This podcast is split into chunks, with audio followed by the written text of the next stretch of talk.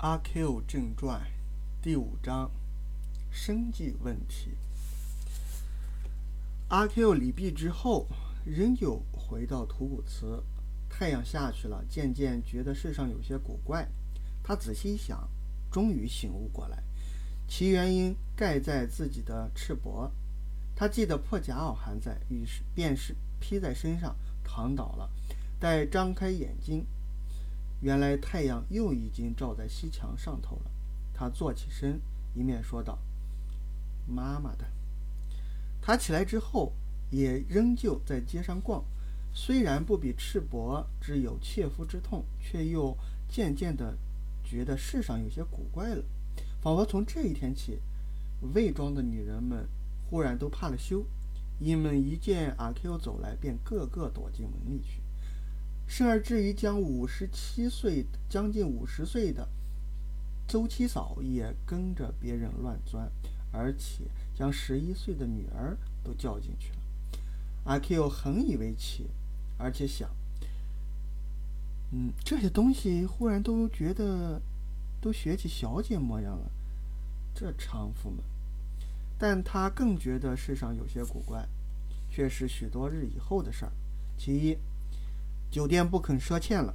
其二，管土谷祠的老头子说些废话，似乎叫他走。其三，虽然记不清多少日，但确乎有许多日，没有一个人来叫他做短工。酒店不赊，熬着也罢了。老头子催他走，啰嗦一通也就算了，只是没有人来叫他做短工，却是阿 Q 肚子饿。这委实是一件非常妈妈的事情。阿 Q 忍不下去了，他只好到老主顾的家里去探问，但独不许踏进赵府的门槛。然而情形也异样，一定走出一个男人来，现了十分厌烦的相貌，像回复乞丐一般的摇手道：“没有，没有，你出去。”阿 Q 愈觉得稀奇了，他想：这些人家向来少不了要帮忙，不至于现在忽然都无事，这总该有些蹊跷在里面了。他留心打听，才知道他们有些事，他们有事儿，都去叫小洞。这小弟是一个穷小子，又瘦又乏，在阿 Q 的眼睛里，位置是在王湖之下的。谁料这小子竟毛了他的饭碗去，所以阿 Q 这一气更与平常不同。当气愤愤地走着的时候，忽然将手一扬，唱道：“我手执钢鞭将你打。”几天之后，他竟在前府的照壁前遇见了小弟。仇人相见，分外眼明。阿 Q 便迎上去，小弟也站住了。畜生！阿 Q 怒目而视地说，嘴上飞出唾沫来。我是虫子好吗？小弟说。这谦逊反而使阿 Q 更加愤怒起来，但他手里没有钢鞭，于是直地扑上去，伸手去拔小弟的辫子。小弟一手护住自己的辫根，一手也来拔阿 Q 的辫子。阿 Q 便也将空着的一只手护住自己的辫根。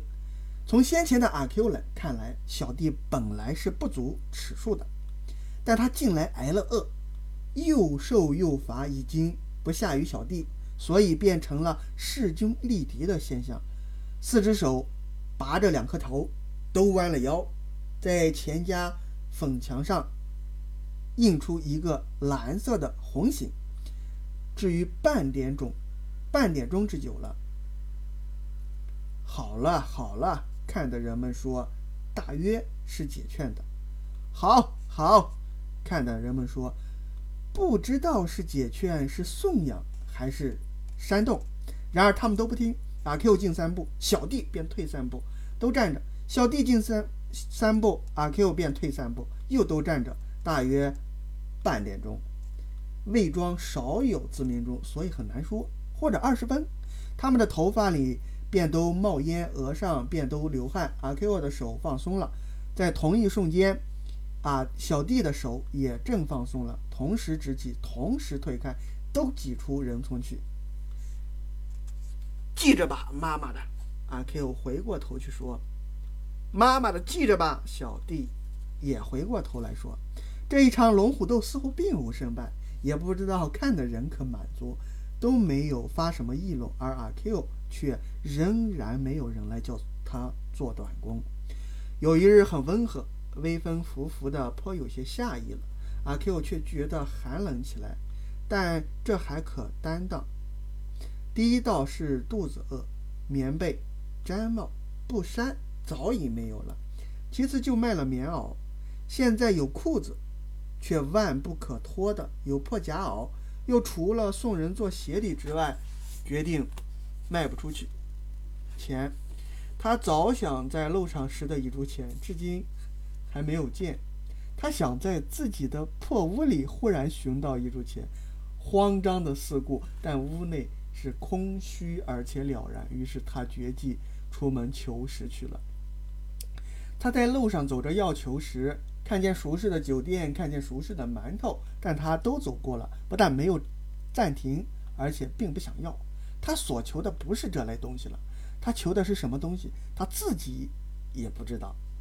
魏庄本不是大葱镇，不多时边走便走近了。村外多是水田，满眼是新秧的嫩绿，夹着几个圆形的活动的黑点儿。便是耕田的农夫阿 Q 并不想见这田家乐，却只是走，因为他直觉的知道这与他的求实之道是很辽远的。但他终于走到进修庵的墙外了。庵周围也是水田，粉墙突出在新绿里，后面的低土墙里是菜园儿。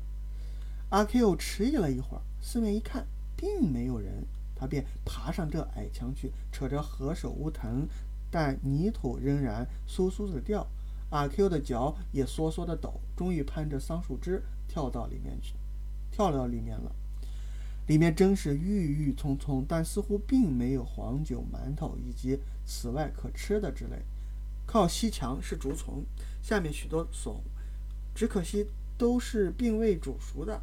还有油菜早经结籽，芥菜已经开花，小白菜也很老了。阿 Q 仿佛文童落地似的，觉得很冤屈。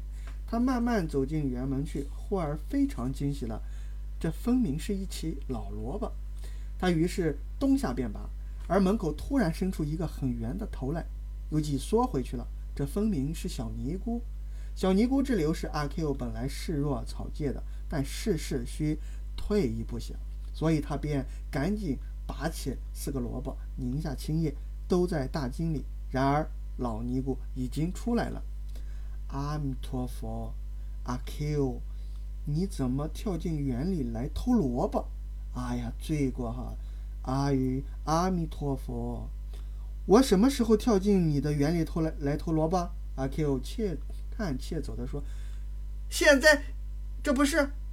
尼姑指着他的衣兜：“这是你的，你能叫得他答应你吗？你？”阿 Q 没有说完话，拔步便跑，追来的是一匹很肥大的黑狗。这本来在前门的，不知道怎的到后园来了。阿 Q 哼着哼，而且追，已经要咬，已经要咬着阿 Q 的腿。幸而从衣兜里落下一个萝卜来，给狗一下，略略一停，阿 Q 已经爬上桑树，爬到土墙，跨到土墙。连人和萝卜都拱出墙外面了，只剩着黑狗还在对着桑树嚎。老尼姑念着佛，阿 Q 怕尼姑又放出黑狗来，拾起萝卜便走。沿路又捡了几块小石头，但黑狗却并不再出现。阿 Q 于是抛了石块，一面走一面吃，而且想着想到，这里也没有什么东西寻，不如进城去。待三个萝卜吃完时。他已经打定了进城的主意了。